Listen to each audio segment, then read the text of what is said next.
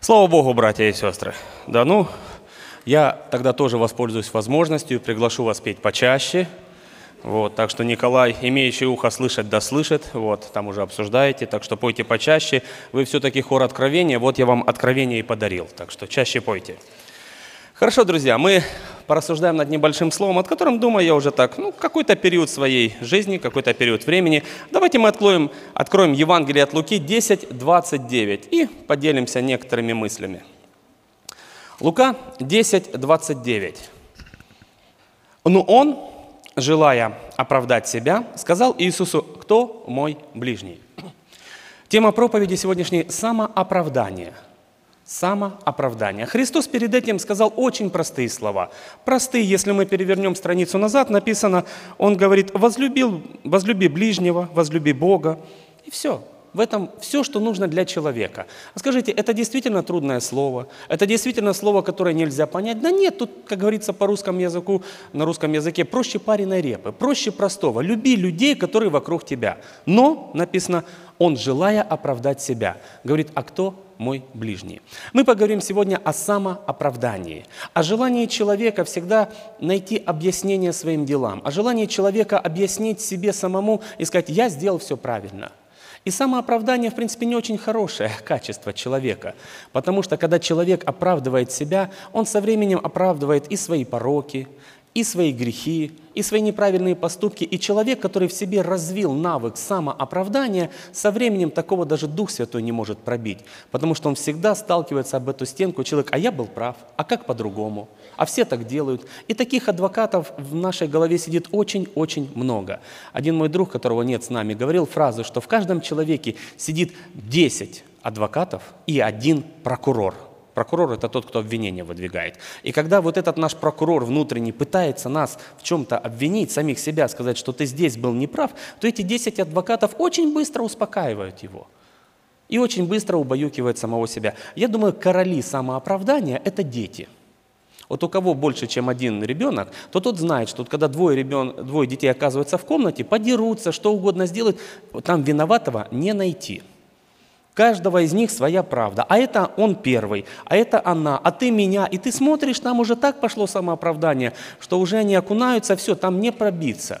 Это дети. Я думаю, что самооправдание или желание оправдать себя – это тоже некое детство христианства. Это вот какая-то, с одной стороны, христианское детство, с другой стороны, это очень большая гордость. Потому что человеку, который себя во всем всегда оправдывает, очень трудно признавать собственную вину и сказать, да, а вот здесь я был неправ. А здесь это всецело моя вина. Самооправдание. Автор этих слов услышал от Христа простые вещи, написано «желая оправдать себя». А на что это похоже? А скорее всего человек четко все понял, что люди, которые рядом с ним, люди, которые окружают его, этих людей надо любить, к этим людям, людям надо быть добрым, заботливым, вникать в их нужды, но этого ж не хочется. Намного проще любить человека, который живет где-то в Африке и так сокрушаться, что он бедный, голодный, покушать не может. Намного проще любить человека, который на сотни километров находится от меня, или когда услышал записку, поплакал, помолился и все.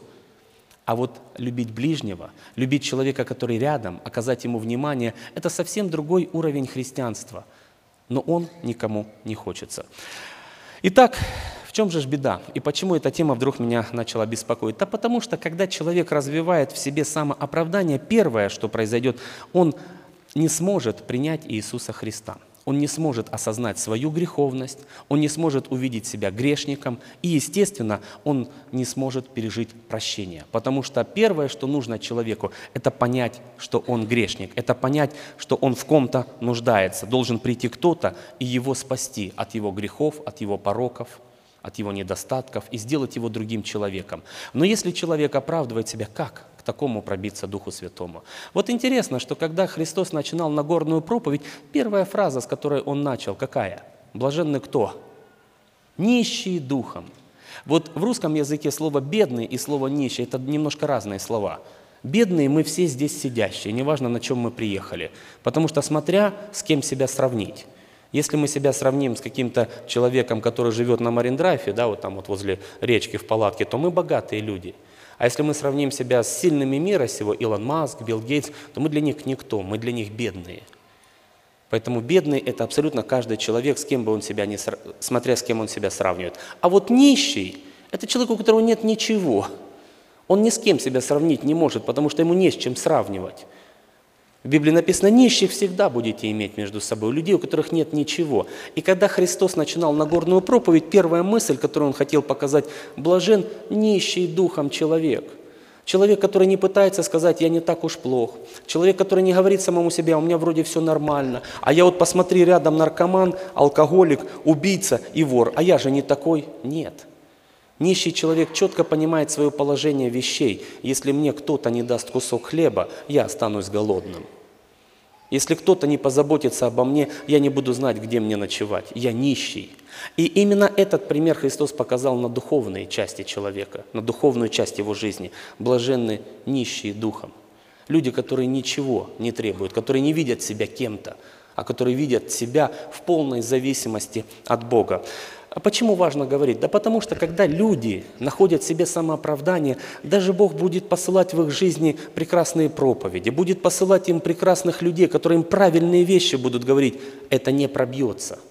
Вот эта стена самооправдания, человек не пропустит через нее никого. Матфея 11, 18, 19. Интересная история. Христос говорит, читаем, Матфея 11, 18. «Ибо пришел Иоанн», речь идет об Иоанне Крестителе, не ест, не пьет, и говорят, в нем бес. Пришел Сын Человеческий, ест и пьет, и говорят, вот человек, который любит есть и пить вино, друг мытарям и грешникам и оправдана премудрость чадами ее. То есть Христос показал пример, что люди, с одной стороны, хотят, чтобы Бог их посетил, с одной стороны, хотят пережить какую-то Божью истину, но когда Бог посылает людей, которые приносят эту Божью истину, люди находят себе оправдание, чтобы этих людей не слушать. И вот он говорит, пришел Иоанн Креститель. Вдумайтесь, это человек, о котором сам Иисус Христос скажет дальше. Среди рожденного между женами не восставал больше, чем Иоанн. Это самый большой пророк здесь на земле, так о нем сказал Христос. Но люди, когда пришел такой человек, в чем было послание Иоанна Крестителя? У него было богословие, теология. Нет, у него была простая мысль. Помним ее, да? Покайтесь, ибо приблизилось Царство Небесное. Это все, что он принес. Покайтесь. Но люди смотрят, вот какой-то странноватый, какую-то саранчу ест, какой-то вот, вот не от мира сего, какой-то полублаженный. Да не, не. Не ест, не пьет, нормальной жизнью не живет. Что это за человек? Это какой-то больной. Не послушали. После этого пришел Христос, Сын Божий. И, казалось бы, то, что не удовлетворяло в Иоанне Крестителе, не ест и не пьет, не общается, не живет нормальной жизнью. В Иисусе Христе ест. Он с людьми ходит, Он кушает с ними, Он общается с ними, Он разговаривает, Он часть их жизни. Но люди опять находят самооправдание, чтобы Его не слушать. Говорят, да, пришел друг мытарям и грешникам. И оправдана премудрость. Вот такая земная хитрость вот такое желание, чтобы человеку лишь бы в церковь не ходить, лишь бы к Богу не прийти. Я думаю, у каждого, у кого есть друзья, которые не ходят в церковь, мы годами пытаемся им донести эту истину, мы годами им что-то говорим, мы приглашаем их в церковь, и вот у людей отговорки на все случаи жизни. Вот что бы им только не предложил, у них всегда есть отговорки. Самое распространенное, это знаем мы ваших верующих. Так и я знаю своих верующих. И что от этого? Бросать церковь? не ходить в собрания. Ну вот смотрите, мы ходим на работу. У нас есть разные коллеги по работе. У нас есть люди, которые к работе относятся не очень ответственно, которые могут прогулять, ну, знаете, в запою идти, что-то делать. Нас это как-то трогает. Мы из-за этого как-то бросаем работу. Да нет, конечно, нам работать надо кормить семьи. Молодежь, которая ходит в школу, видит разных людей там, которые входят в колледж, в хай-скул, когда приходит молодежь, туда им учиться вообще не надо. Им бы просто потусоваться, время как-то провести и все. Но если ты пошел в колледж или куда-то учиться, тебя это должно беспокоить. Да нет, конечно, у тебя другая цель. Так вот, когда звучит фраза «знаем мы ваших, мы их тоже знаем», но это совершенно не оправдание для меня, чтобы я не ходил в собрание. Это совершенно не оправдание, что вот теперь раз все такие, и я такой – нет, нет, это не оправдание, потому что каждый ответит лично за себя. Одно из частых оправданий современности – времени нет. Времени нет, катастрофически не хватает времени, вот его просто нет. Вы знаете, я помню период, когда все мы болеем, да, и кладет Бог нас на одро болезни, на кровать, чтобы поболеть. И, и туча времени остается, просто куча времени свободного появляется. И ты думаешь, Господи, поставишь на ноги, все собрания буду в церкви ходить, правда, да? Все так думают, и я так думал. А потом выздоровел, поправился, и все, и вроде опять времени нет. Есть у нас время, только куда мы его ценим, то мы любим, туда мы и вложим. Если человек любит какую-то вещь, какое-то хобби у него есть, там охота, рыбалка, еще что-то, он не задумывается, сколько стоят эти приспособления и все остальное. У меня друг есть в церкви, то когда-то за охоту его позвали друзья, он такой, знаете, математического склада. Он говорит, я как посчитал, сколько мне надо там то одно, то второе купить, то мне проще, чтобы мне во двор двух коров привели, я бы их расстрелял бы прямо тут в клочья, порезал бы на мясо, и все равно бы я в прибыли остался. То есть, оказывается, не сильно там той заработок на той охоте, а просто любит человек это – Точно так на рыбалке. Вот прокатается человек пол Америки, двух селманов принес. Так ты посчитаешь, тебе селман, как будто он не, не красную икру несет, а золотую, понимаешь, столько он тебе обходится. Просто ты любишь это, и на это ты время найдешь. И список можно продолжать бесконечно. Можно спорт туда положить, можно работу. Иногда уже э, так работает человек, что жена и дети говорят, слушай, папа, муж, не надо нам столько работы, с нами проводи время. Да вы не понимаете. Да все они понимают, и ты все понимаешь. Но самооправдание – опасная вещь. Интересно, что вот это самооправдание очень часто прослеживалось, когда Христос говорил с обществом. Например, однажды пришли его и спрашивают, слушай, ты какой силой вообще бесов изгоняешь? А он их спрашивает вопрос. А я вам задам вопрос. Крещение Иоанна, то, что предложил Иоанн Креститель, это было от Бога или от людей? И люди четко поняли, куда он их ведет. Они говорят, сами в себе рассуждают, если мы ответим ему, что это было от Бога, ну тогда он скажет, что вы его не послушались. А если мы скажем это от людей, нас люди побьют. И они отвечают очень классно, а мы не знаем. А мы не знаем. То есть люди прекрасно поняли, что хочет от них Христос. Они прекрасно понимали, куда Он их ведет и к чему Он их приводит. Но они нашли самооправдание. Мы не знаем. А я не понимаю. Вот тоже самый распространенный момент современного общества. Я не понимаю, я вот Библию не понимаю. Я уже даже не говорю про тот язык, уже, уже переводчики, уже на чем хочешь. Но бывает, общаешься с человеком, вот, а он просто не знает Библию. Он просто библейские тексты не знает. Он, он людей Библии знает. Адам, Иисус Христос и апостол Павел. Все. Вот у меня история была в этой церкви. У меня младшая дочка Авигея, да, вот, и как-то Настенька гуляет по коридору, маленькая была девочка, совсем не могла сидеть, и встречает сестру в нашей церкви, говорит, ой, это ваша дочка, она говорит, да, говорит, Авигея зовут. Она говорит, ой, я никогда такое имя не слышала. Настя говорит, ну это Абигейл, в Библии такое есть. Правда, да, есть такое имя. Да вроде ж не самое редкое, не какой-то там, скажем, Зарававель или кто-то такое, знаете, Мафусал, которое в жизни вообще никогда не встретишь. Да просто человек не читает Библию, да просто человек мало что знает. Но при этом он найдет оправдание. На самом деле это печальная вещь, потому что первый шаг самооправдания – это чтобы человек не покаялся, не осознал своей греховности, не увидел себя. Интересно, мы помним притчу, которую Христос тоже привел людям. Говорит, что два человека зашли в храм помолиться. Один был мытарь, а другой был фарисей – и мытарь молился абсолютно без нотки самооправдания. Он молился одной простой фразой «Господи, будь милостив ко мне, грешнику! Господи, прости меня, я не достоин ничего!» А рядом другой человек, немножко знающий библейские тексты, с неплохим воспитанием, молился другой молитвой. «Я благодарю Тебя, что я не такой, как все вот эти люди вокруг меня. Я даже не такой, как вот этот мытарь». И при этом Христос говорит, что вот тот, которого унизил своей молитвой мытарь, фарисей, простите, пошел домой более оправданный. Оправданный кем? Богом оправданный. Вот это важно. Что мне толку с моего самооправдания, когда Бог обо мне говорит по-другому? Что мне толку, что я себя как-то вижу, а Бог меня видит другим? Вот мы читаем книгу Откровения, да там вообще не совпадение полнейшее. Целое общество, церквя, люди видят себя в одном свете, а Бог говорит, да вы вообще, я по-другому на вас всех смотрю.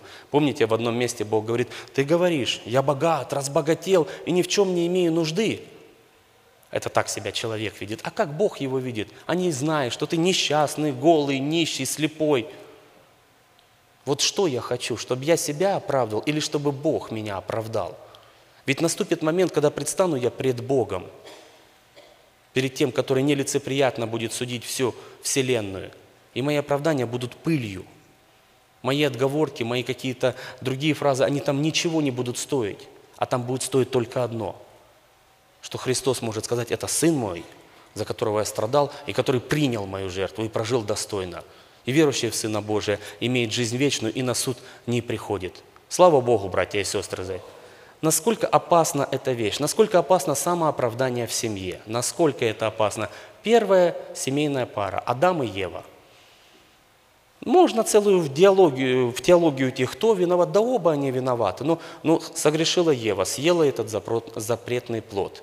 Ну вот подходит она к Адаму. Ну, ну вот просто порассуждаем, да.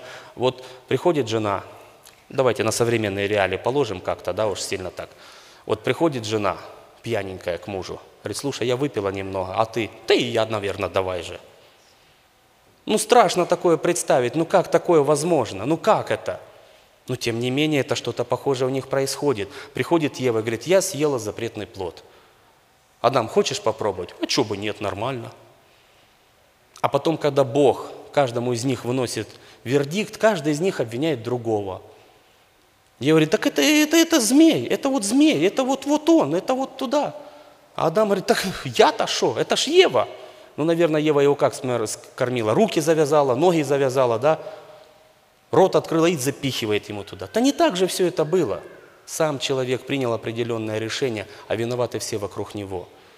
Но Адам здесь и очень отличился, что, в принципе, это жена мне, а жену я не выбирал, мне ее Бог дал, так что, в принципе, я вообще чист. Результат этого самооправдания какой? Проклята земля за тебя, в муках будешь рождать детей.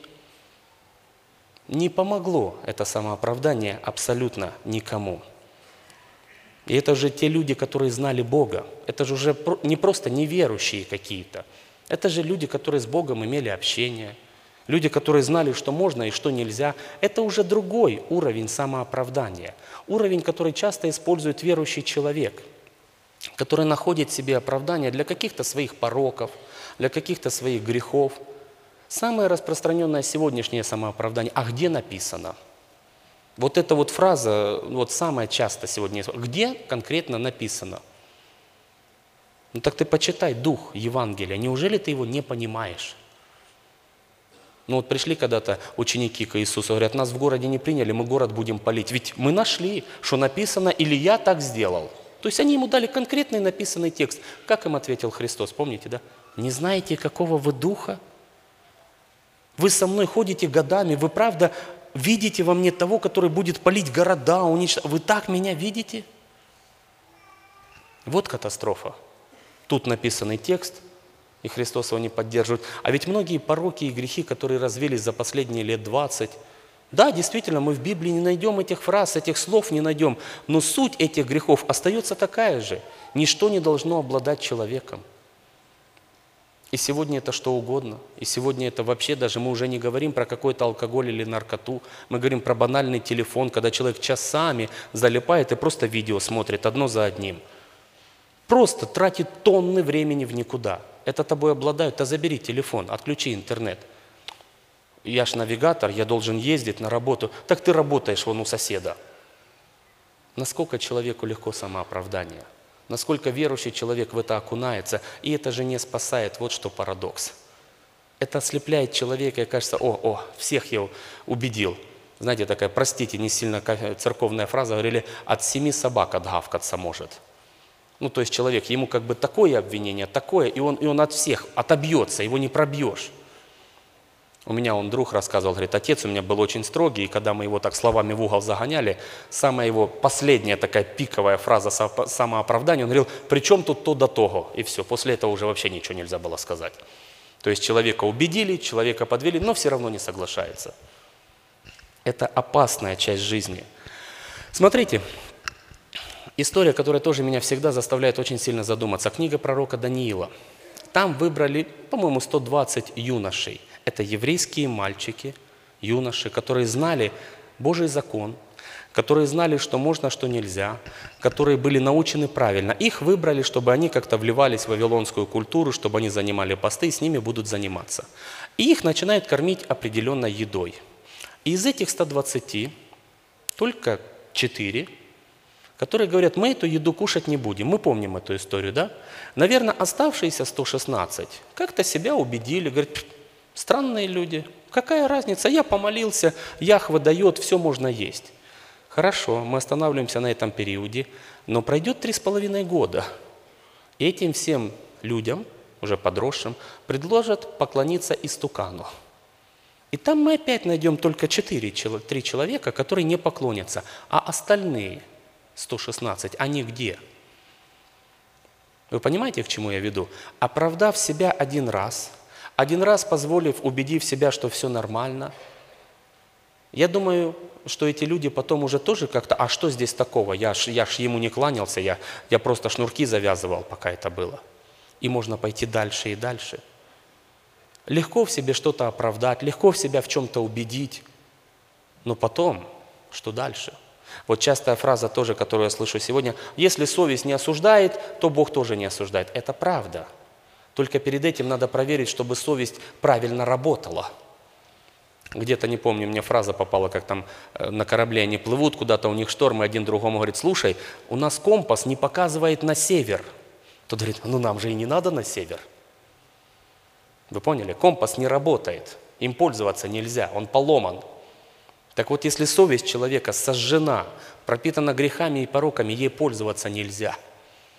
Она сожженная, она испорченная, она греховная – она уже вообще там ничего не осуждает, никого ни за что. Так вначале совесть надо починить, совесть привести в чувство, совесть выровнять, а потом ей пользоваться. Это работает только так. Самооправдание. Как это страшно? Как страшно жить человеком, который во всем прав, который никогда в жизни никому не скажет, а я был неправ здесь, простите меня. Как трудно жить с таким человеком. Это же чей-то муж, это же чья-то жена, это чьи-то дети – которые родителям всегда говорят, что они во всем правы, а папа ничего не понимает. Если мы с тобой такие люди, нам каяться надо, это катастрофа. Это катастрофа, если мы с тобой такие люди, если мы за всю свою жизнь самым близким никогда не сказали, простите, я был неправ. Если мы те люди, которые вот мы все знаем, мы все достигли, мы все умеем, с нами сложно жить. И, возможно, близкие нас люди уже давно привыкли к таким правилам игры, и нам уже ничего не говорят – и мы думаем, все нормально, все хорошо. Да не все хорошо. Потому что иногда близкие нас люди просто думают, ладно уже, как есть, так есть, что я сделаю. Но есть Бог, который терпеть долго не будет. И даже долготерпению Божьему приходит конец. Что же делать? Как выходить из этого тупика, когда попал в такое? Ну, место, которое читается каждый месяц. Я его сейчас прочту, и вы все его вспомните. 1 Коринфянам 11, 31. Все знают это место. Известнейший стих, очень короткий, простой, мы его читаем при причастии, а звучит он следующим образом. «Ибо если бы мы судили самих себя, то не были бы судимы. Если бы мы не оправдывали сами себя, а судили, осуждали, трезво оценивали свои поступки, критично к себе относились, мы бы не были осуждены. А за что нас судить? Ведь когда человек честно смотрит на себя, когда человек может в себе увидеть проблему, сказать, я обидчивый человек, я часто обижаюсь. Собрал семью, попросил прощения, говорит, слушайте, я буду стараться с этим бороться. Это уже победа. И парадокс, что когда это происходит в семьях, человек думает, что если я признаю какую-то свою слабость перед семьей, меня будут меньше уважать. Да ничего подобного. Наоборот, близкие люди будут видеть в тебе сильного человека, человека, который увидел недостаток, начал с ним бороться и со временем победил его. У меня есть человек, которого я знаю очень давно, и я его знаю всегда как такого спокойного, сдержанного человека, вообще не обидчивого. И когда он мне в один день рассказал, что он раньше, когда был неверующим, был очень таким жестоким, таким злым, таким, что-то ему скажи поперек, уже, говорит, рука летит в этого человека. Я говорю, я не могу поверить, что ты таким был, я, я, я не знаю, я, мне не вкладывается в голову. Говорит, да, я был таким. Я говорю, тогда ты для меня свидетель того, что человек в Боге может измениться, переродиться и стать другим. Но этот сценарий возможен только тогда, когда человек, как написано, вникай в себя и в учение. Занимайся этим постоянно, ибо так поступая ты и себя спасешь, и кого дальше, помните? И слушающих тебя.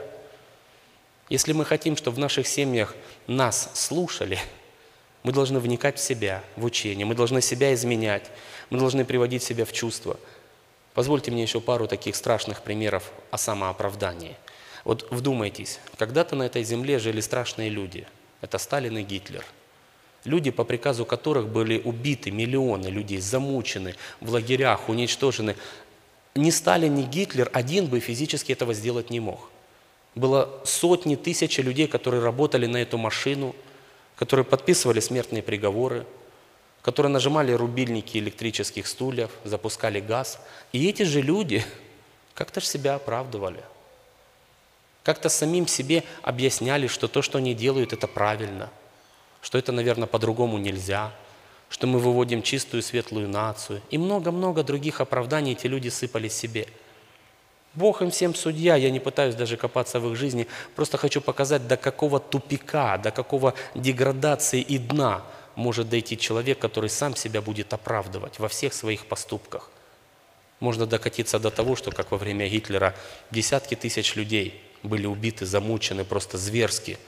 Можно докатиться до такого, как был доктор Менгель. Это ужас. Читаешь его биографию, волосы дыбом стоят. Как в человеке, так все это уживалось. А потому что оправдывал себя человек – но это все мир, туда даже не хочется нырять. Хочется в конце привести слово, на которое опирается каждый человек, каждый верующий, и благодаря которому он живет и двигается. Римлянам 8.33. Кто будет обвинять избранных Божьих?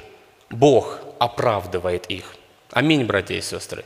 Аминь. Мы имеем оправдание от Бога. Да, мы несовершенные люди. Да, у нас есть пороки, грехи, неправильные вещи. Но если мы искренне подходим к Богу с этими вещами, если мы склоняемся перед Ним, понимая себя, говорим, Господи, прости нас, помилуй, то Бог нас оправдывает. И после этого, кто нас будет обвинять? Кто нам что скажет? Да ты в прошлом когда-то, ну и что? Ну и было а сейчас я другой человек, сейчас я с Богом. Поэтому я хочу призвать к двум мыслям. Первое, не пытаться оправдать себя, не пытаться найти виноватого во всем, что происходит.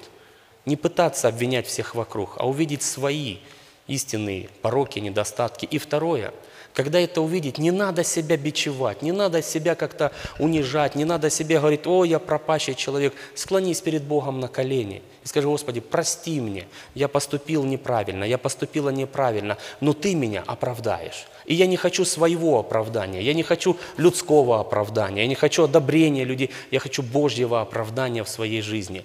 Потому что, как я сказал вначале, верующий в Сына Божия на суд не приходит – мне даже не надо переживать за этот страшный суд, где будет судить вся вселенная, судима. Мне нужно переживать за другое. Написано, всем нам надлежит прийти пред судилище Христова, где каждый получит сообразно то, что он делал. У нас другое переживание, судилище Христова, где награды раздаются – Поэтому что мне переживать за страшный ад и за все остальное, если я живу с Богом и стараюсь исправлять свою жизнь под Него? И когда услышу что-то с кафедры, не то, что «Ой, как же, как же он не прав». Нет, он прав. И если я или мы с тобой увидели это в себе, надо покаяться, убирать и жить дальше. Мы будем молиться. Пусть Бог нам поможет. Аминь, друзья.